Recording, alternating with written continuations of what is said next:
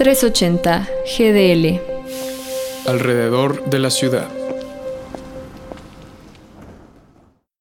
La semana pasada hablábamos de cómo la candidatura de Félix Salgado Macedonio a la gobernatura de Guerrero por parte de Morena ocasionó movilizaciones en el Estado y en las redes tras darse a conocer que ha sido denunciado dos veces por violación y otras tres por abuso y acoso sexual.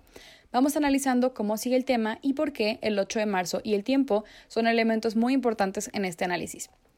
Tras una investigación de la Comisión de Honestidad y Justicia, perteneciente al mismo partido de Morena, en donde dijeron que debían reevaluar a los candidatos, los grupos feministas y en general la sociedad que estaba en contra de su candidatura celebramos porque pensamos que se le habían quitado al candidato sus derechos políticos.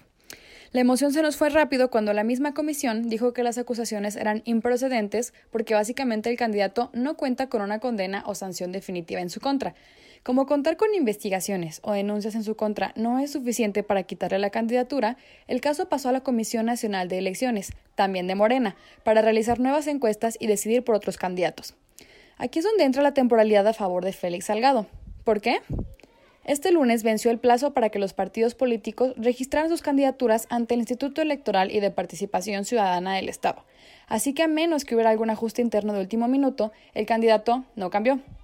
Eso sí, otro elemento de la temporalidad sigue siendo importante.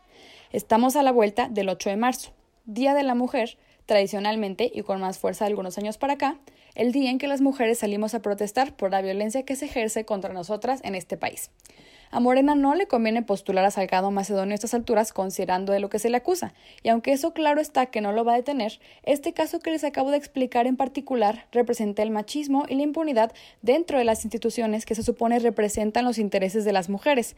Ni la Fiscalía del Estado, ni ninguna comisión, ni el Instituto Electoral han podido detener a un político ni con una, ni con dos, ni con tres acusaciones de violencia, sino cinco, la columna pasada dije que estaba en todos romper el pacto al tomar mejores decisiones políticas, al votar y elegir a nuestros representantes. Hoy digo esto. Candidato o no, habrá marchas y manifestaciones el 8 de marzo. Y como siempre, habrá personas que las descalifiquen y que como nuestro presidente se rehúsen a romper los pactos de silencio.